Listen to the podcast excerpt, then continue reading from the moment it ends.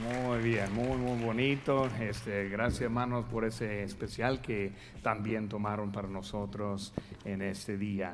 Muy hermanos, aquí estamos viendo nuestro pasaje aquí de Lucas 10 viendo ahora el mayordomo malo y por hermano quiero estar tomando un poco, un poco para pensando en eso. Pero hermano, como pensamos ahí este, para esta parábola, vemos hermanos como el mismo Señor es el quien da, el dio el nombre de esta parábola. Bien, vemos aquí en versículo 8 que dice, y alabó al amo al mayor, digo, y alabó el amo al mayordomo malo. Hablando de esta persona, un mayordomo, se me hace muy fuerte el volumen, no sé cómo andamos, pero se, él está hablando aquí, hablando acerca de este mayordomo y poniendo ese nombre, ese nombre para él. Hermanos, la parábola está dada en ese momento a los discípulos y la aplicación que vemos en esta historia está hablando más bien a los creyentes, para los seguidores de Cristo, para nosotros que estamos escuchando aún también en esta tarde. Está dando información este, acerca de este evento y lo que está pasando. Por eso vemos que comenzando esta parábola, vemos que el hombre rico recibe la información acerca de ese mayordomo acusado. Vemos que él malgastó sus bienes y ahora está llamando atención a él. Cuando hablamos de ese mayordomo, estamos hablando de no uno que está necesariamente haciendo el trabajo, sino uno que está administrando los bienes del Señor. Y ahora él está enseñando y hablando y acerca de él. Ese hombre rico representa el Señor Jesús y el mayordomo representa los creyentes. Pero vemos que en esta conducta, vemos que lo que él hizo fue algo pues en vista de todos, no fue algo escondido, sino que todos ven. Hermanos, alguien ve ese como nosotros andamos y nuestra conducta. Alguien vino para acusarle y luego este, estamos viendo que él ahora está en él. El Señor le confronta y el Señor está ahora este, viendo ese mayordomo. El sentimiento de él es traición. Porque cuando él está viendo ese mayordomo, vemos que él ahora le dio para administrar y no lo administró bien. Pues fue un tipo de traición que vemos con él. Y por eso como vemos el derecho de ese señor, el derecho fue quitarle de su posición. También fue el derecho de él hasta mandarle a la prisión y al castigo porque él no cumplió con lo que dijo. Pero vemos que este Señor tiene misericordia en él. Vemos ahora que él está llamando atención y vemos que en eso estamos viendo que su actitud hacia él es ver qué está pasando. Le dio oportunidad para arrepentirse de lo que había hecho. Y hermano, cuando eso, Señor, es que nosotros somos mayordomos, este, nosotros somos embajadores, estamos aquí para representar al Señor y como él está poniéndonos en nuestra posición también, Él espera nuestro servicio de Él. Y por eso vemos que el Señor también tiene misericordia de nosotros, también para darnos oportunidad con Él. Hermanos, el Señor quería un reporte. Y nos viene el día en que nosotros daremos cuenta por lo que Dios, eh, es por lo que nosotros hemos hecho. En Romanos 14, 12 dice, de manera que cada uno de nosotros dará a Dios cuenta de sí. Busquen conmigo, hermanos, ahora el libro de Primera Corintios, Primera Corintios capítulo número 3. Primera Corintios capítulo número 3 y vemos un poco acerca de ese día cuando Dios va a hacer cuentas con nosotros. Primera Corintios 3, versículo 12 dice, y si sobre este fundamento alguno edificare oro, plata, piedras preciosas, madera, heno, hojarasca, y la obra de cada uno se hará manifiesta, porque el día la declarará, pues por, lo, por el fuego será revelado. Y la obra de cada uno, cual sea el fuego, la probará si permaneciere la obra de alguno que sobreedicó, recibirá recompensa. Por hermanos, un día viene este el arreglo de las cuentas y muchos andan simplemente invirtiendo en las cosas que no permanecen. Los tiempos, las cosas que no va a durar. Y por eso, hermanos, la recompensa es lo que sobrevive ese fuego de lo que es la prueba en eso. Hermanos, el mayordomo malo sabía que iba a perder su, ese, su posición y también hasta todo. Y por eso vemos unas cositas de él. Vemos que primeramente reconoció su culpa. En versículo 3 de nuestro texto aquí en Lucas 16 dice entonces el mayor, mayordomo dijo, para sí que haré porque mi amo me quita la mayoría. Él no anda ahora diciendo la acusación fue falsa, y, sino que él ahora está reconociendo lo que él, él entendió ese que fue, es quien, que fue el del dueño que está haciendo. Él mereció perder todo lo que tenía. Por eso ahora anda buscando sus opciones, lo que no quería hacer no quería acabar, no quería trabajar con sus manos, no quería humillarse de esa manera. Tampoco él no quiso ir a, mendigar. Y por, vemos que él está viendo, ¿qué puedo hacer para eso? Por eso él aseguró una posición y más bien utilizando lo que también fue el dueño. Usó su posición, usó los bienes de su Señor para asegurar la posición que él quería después de eso. Y luego está haciendo en este momento, más bien es agregando a su pecado. El pecado que hizo en mal administrar y hasta ahora está ahora usando mal otra vez lo que tiene. Por eso, hermanos, él no se arrepintió no fue a su Señor con la verdad buscando misericordia. En Proverbios 28, 13 dice, el que encubre sus pecados no prosperará, mas el que los confiesa y se aparta alcanzará misericordia. Por eso en de simplemente viendo, yendo y rogando, ahora está haciendo un plan para mejorar eso. Hermanos, el pecado no confesado le hace ciego, no ve las opciones correctamente y por eso ese mayordomo no está viendo correctamente lo que su él buscó lugares este para poder hacer algo con lo que tenía. ¿Qué hizo él? Pues buscar, buscó para bajar las deudas.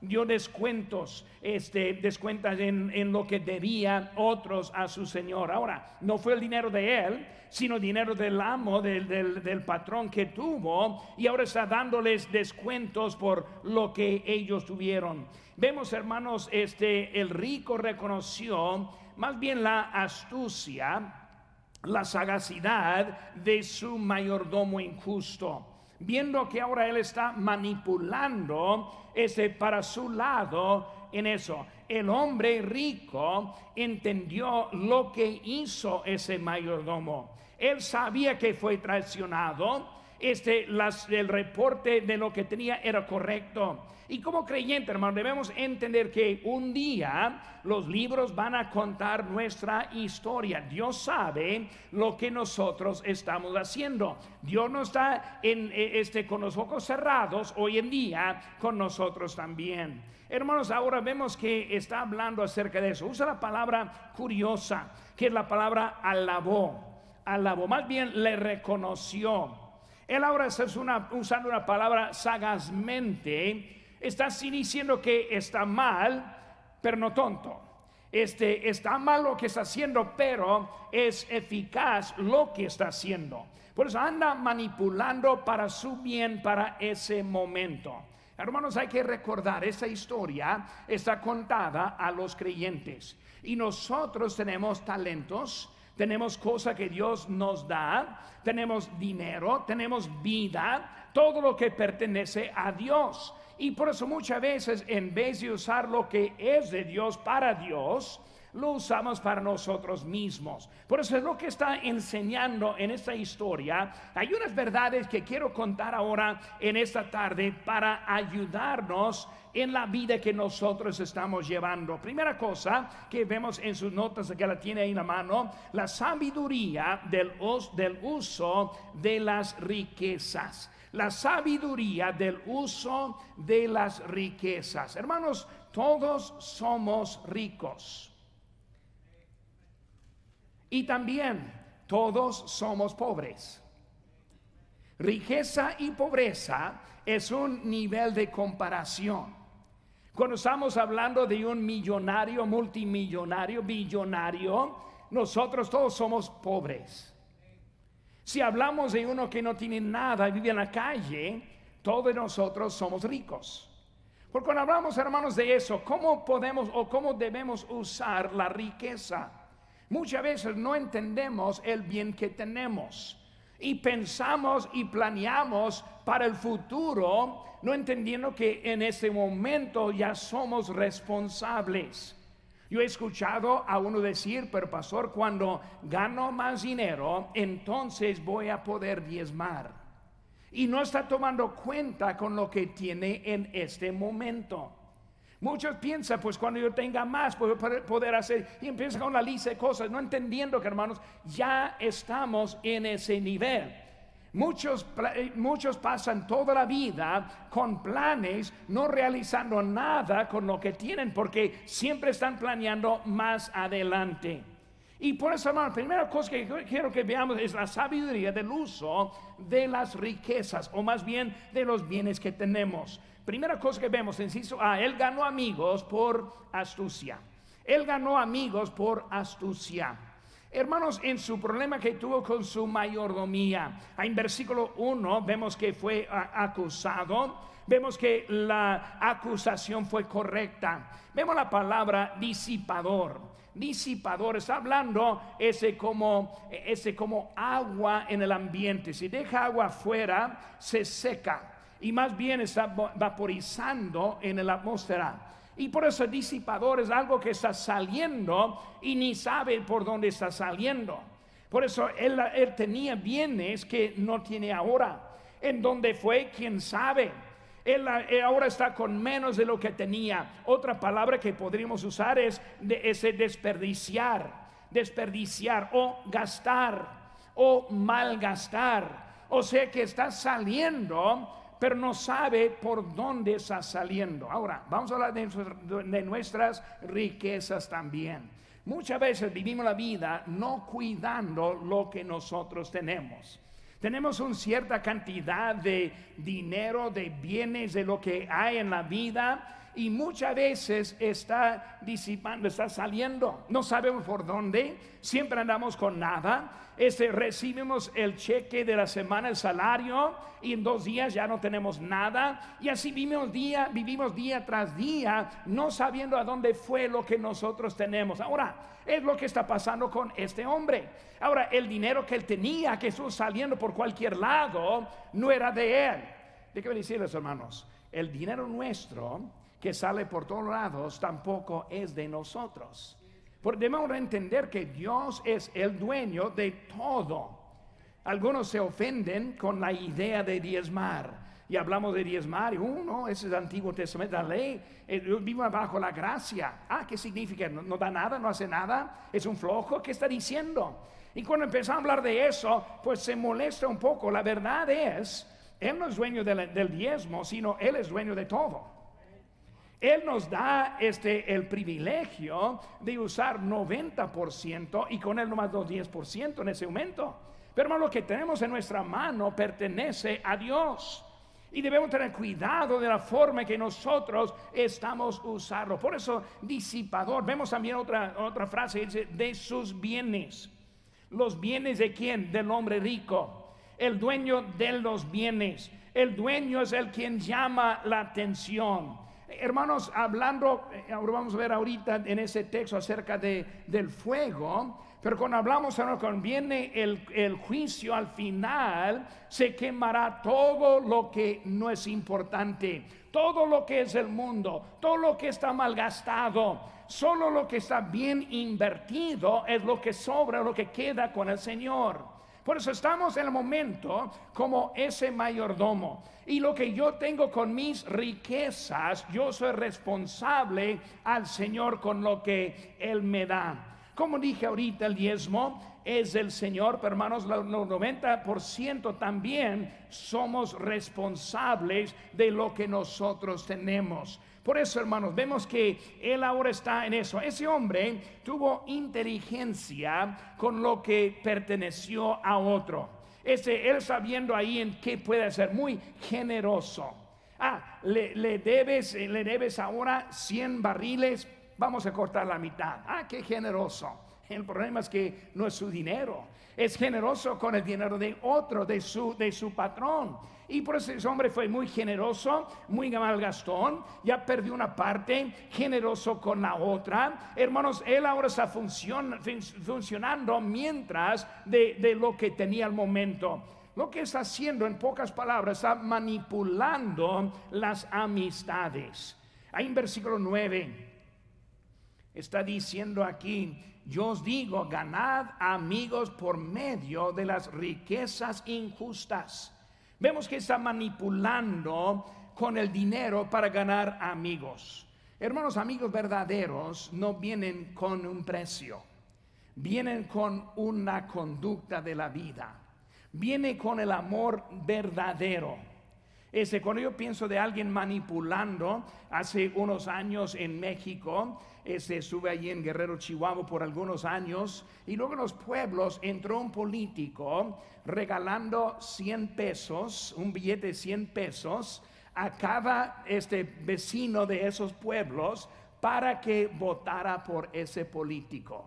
Ahora nosotros, ¿qué, ¿qué, opina de eso? ¿Es buena manera para estar ganando votos? No, para nada. Por eso anda ahí manipulando amistades. Ah, yo quiero que seas mi amigo. Aquí son 100 pesos. Ahora, vota por mí.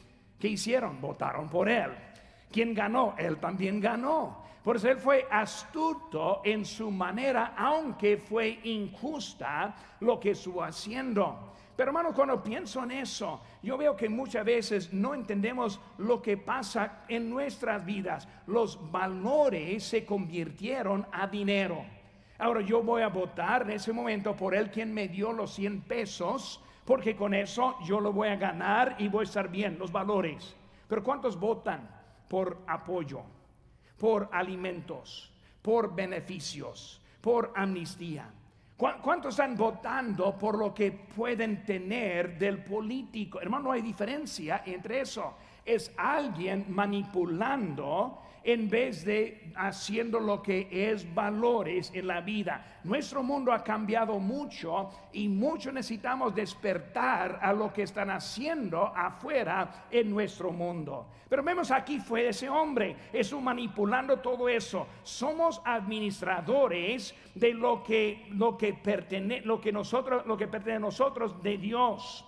Todo, todo lo que tenemos es de Él. Dice en 1 Corintios 6:20, porque habéis sido comprados por precio, glorificad pues a Dios en vuestro cuerpo y en vuestro espíritu, los cuales son de Dios. O sea, todo de Dios. El cuerpo, lo que hago aquí físicamente, en espíritu, lo que pertenece a Dios. Todo es Dios en mi vida. Somos representantes Allí dicen 2 Corintios 5:20, así que somos embajadores en nombre de Cristo, como si Dios rogase por medio de nosotros, os rogamos en nombre de Cristo, reconciliados con Dios. Hermanos, ese nosotros somos ese mayordomos, también nosotros somos embajadores. El mundo ve en nosotros todo lo que van a saber de Dios. ¿Por qué? Porque el mundo no anda leyendo la Biblia. El mundo no anda ese, comunicándose con Dios. El único Dios que ellos ven son los creyentes en Cristo. Por eso nosotros siendo mayordomos, siendo este embajadores, ¿qué voy a hacer con lo que pertenece a Dios? ¿Voy a usar lo que Dios me ha dado para manipular? ¿O voy a usar lo que Dios me ha dado para ser un buen testigo para Dios? Vemos aquí que este hombre está manipulando con lo que él tenía. Este invertir o más bien este saber, inciso B, hermanos, este saber administrar correctamente.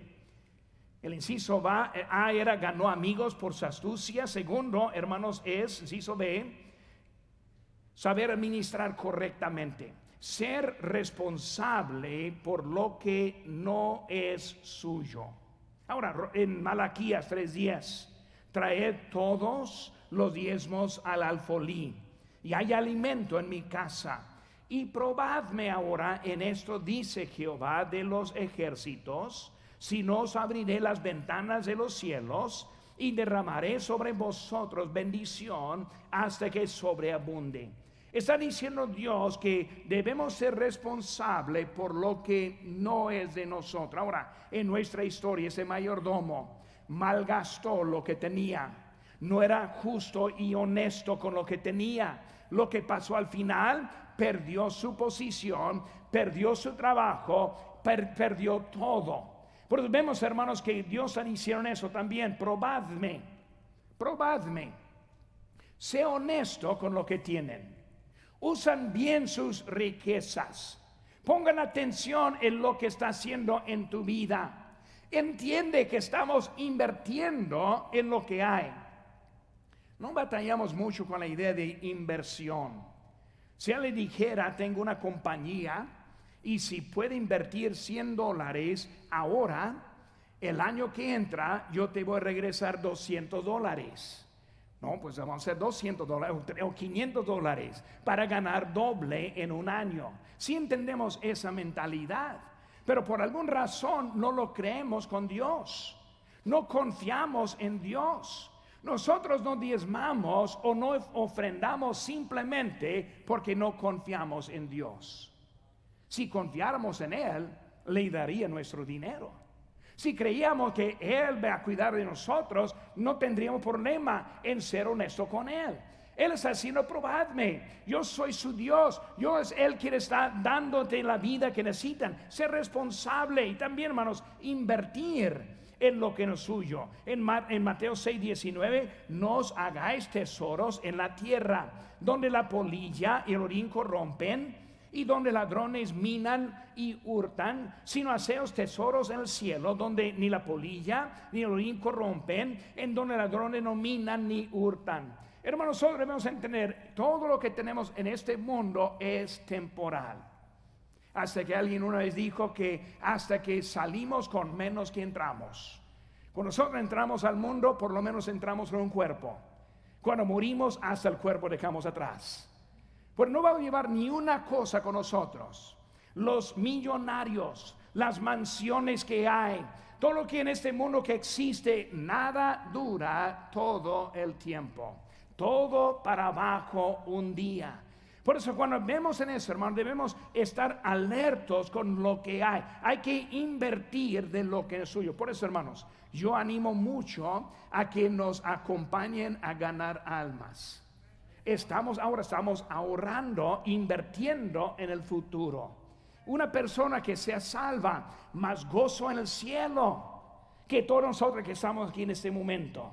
Por hermanos, debemos estar invirtiendo con nuestro tiempo, apartarlo. Si no puede el sábado, pues que venga el jueves. Hay tiempo en que puede ir a ganar almas, invertir. Hermanos, yo les animo a que diezmen a que ofrendan a la obra misionera. ¿Por qué la obra misionera? Porque estamos apoyando a los que están predicando el Evangelio. Y hermanos, es a cuenta nuestra cuando ellos están ganando almas. Porque nosotros ganamos almas, enviamos a los que son representantes para nosotros en los campos misioneros y también ganan almas. ¿Para qué? Para que pongamos tesoros en el cielo. Hermanos, hay que estar alerta pensando bien en lo que nosotros tenemos. Tener corazón en el buen lugar. Mateo 6, 21 dice, porque donde esté vuestro tesoro, allí estará también vuestro corazón. Hermano, no hay manera para separar el corazón de lo que nosotros tenemos.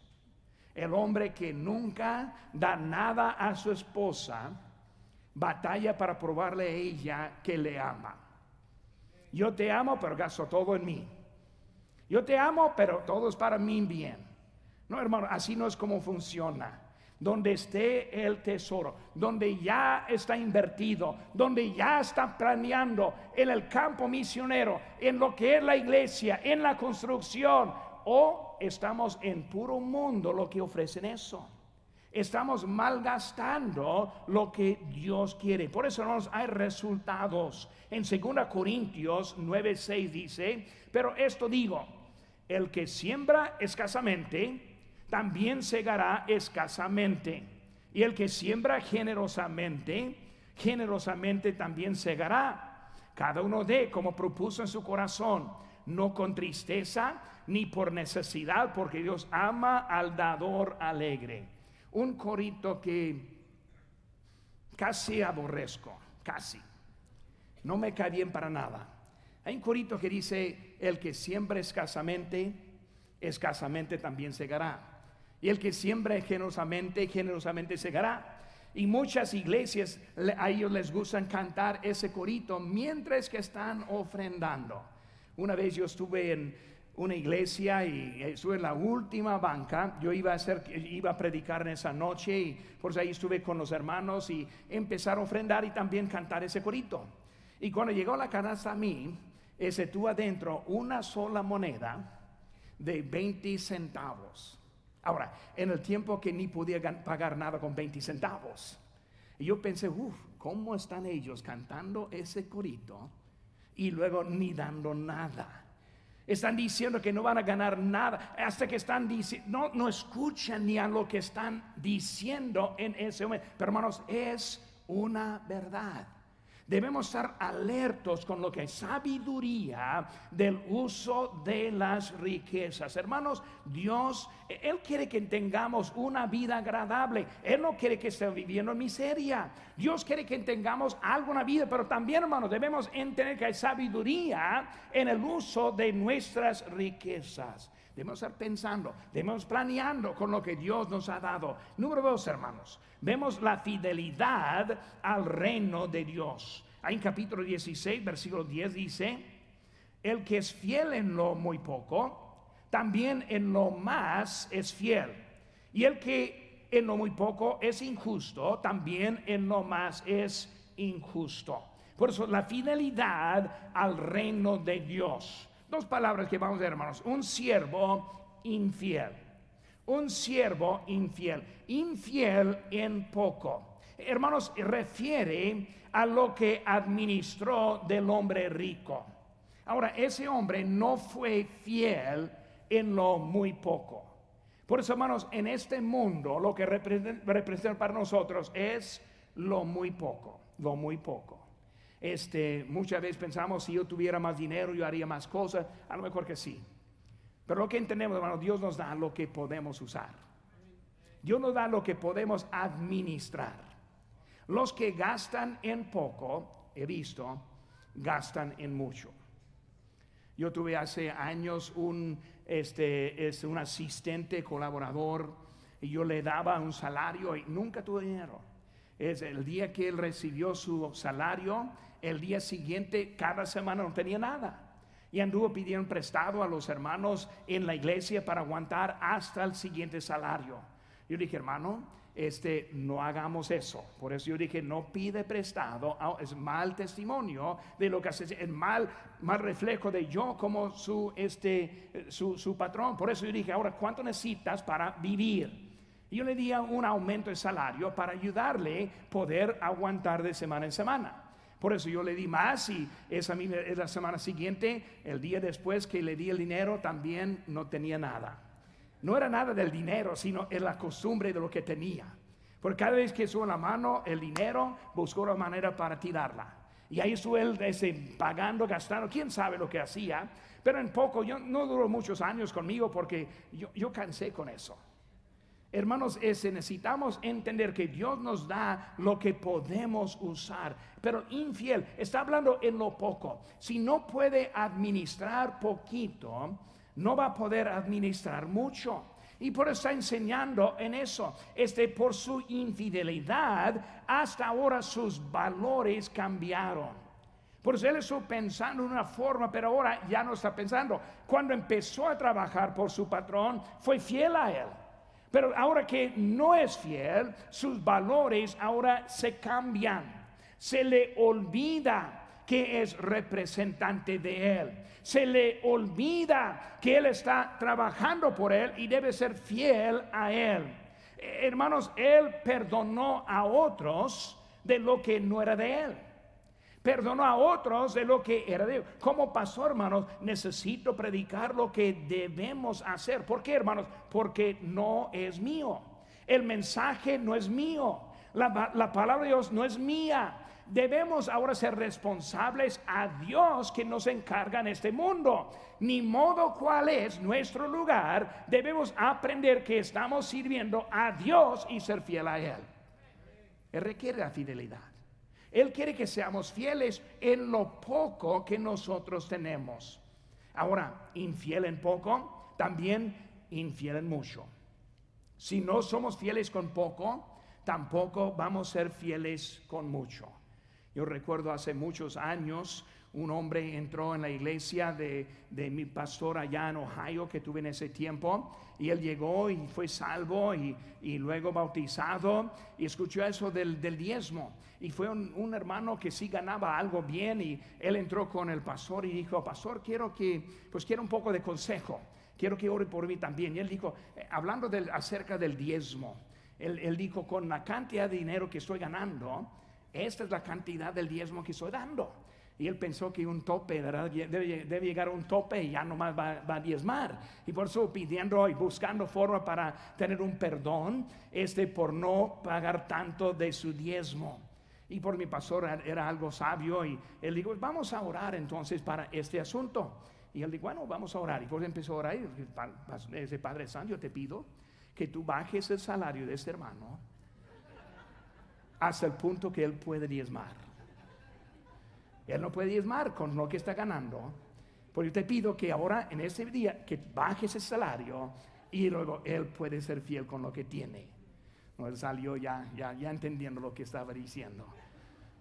Muchas veces, hermanos, nosotros no entendemos. Si no somos fieles con lo que tenemos hoy en día, aunque tuviéramos más, no seríamos fieles tampoco. Fidelidad es un valor y no es una circunstancia. Fidelidad, hermanos, lo que hay, con la vida, hasta que, hasta que estemos en la presencia de nuestro Señor, debemos ser fieles. Hasta que estemos este, con Él, el propósito de la vida es la fidelidad. Yo soy pastor hispano. Una cosa que quiero ser es fiel a mi pastor. Ojalá que nadie me acuse diciendo que no soy fiel. Yo quiero ser conocido, ser fiel. Fiel a mi iglesia. Esa es mi iglesia. Debo ser fiel.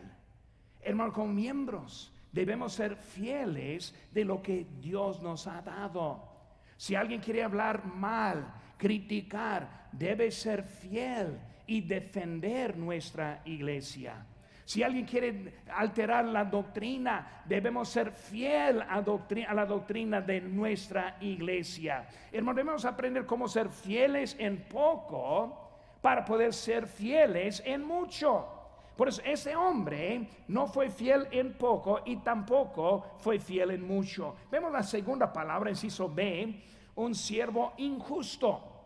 Por hermano, desde que fue infiel, lo que vemos ahí en versículo número 10, desde que fue infiel, ahora es injusto.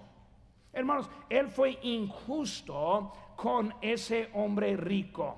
Fue de él los barriles de aceite, el trigo. Y hermanos, cuando él estuvo descontando, dando descuento, él estuvo ahora este, defraudando a su dueño, injusto hermanos, este, dando un descuento sin autorización. Por eso, hermanos, está viendo que, que él ahí está. Versículo 8 dice, y alabó al amo al mayordomo mayo, malo porque haber hecho sagazmente. Ahora, no le alabó en sentido bueno por lo que hizo, sino él dijo que él está haciendo algo para manipular. Ahora, ¿cómo está aplicando a nuestras vidas? Nosotros somos embajadores, somos mayordomos y vivimos en nuestra comunidad. Hermano, debemos entender que Dios quiere que les ganemos, ganemos a nuestros amigos, vecinos, familiares para Cristo.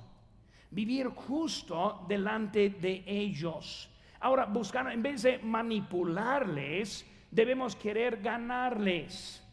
Cuando estamos tratando con alguien, sea en negocio, sea con eh, lo que sea, debemos ahora ponerlo acerca de Cristo. Nosotros estamos aquí para representarle a Él, a la comunidad. Y como este hombre estuvo eliminando el hombre rico, muchas veces en nuestra vida eliminamos Dios de nuestra vida. Tenemos tan mal testimonio que ni queremos testificar. O nosotros nos olvida hablarles de Cristo. Bueno, hermanos, debemos estar viendo, ese hombre fue injusto en su vida.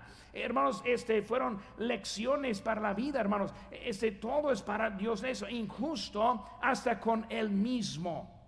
Hermanos, él fue este sagaz con los otros, pero también sagaz con él mismo.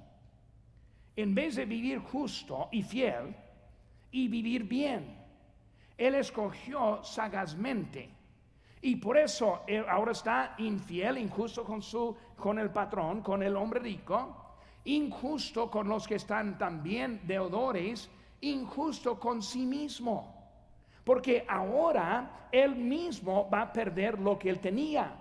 Por eso, hermano, con nosotros no vivimos correctamente hasta que nos afecta nuestras propias vidas. Nuestra relación con Dios cambia. Nuestra relación con nosotros mismos cambia.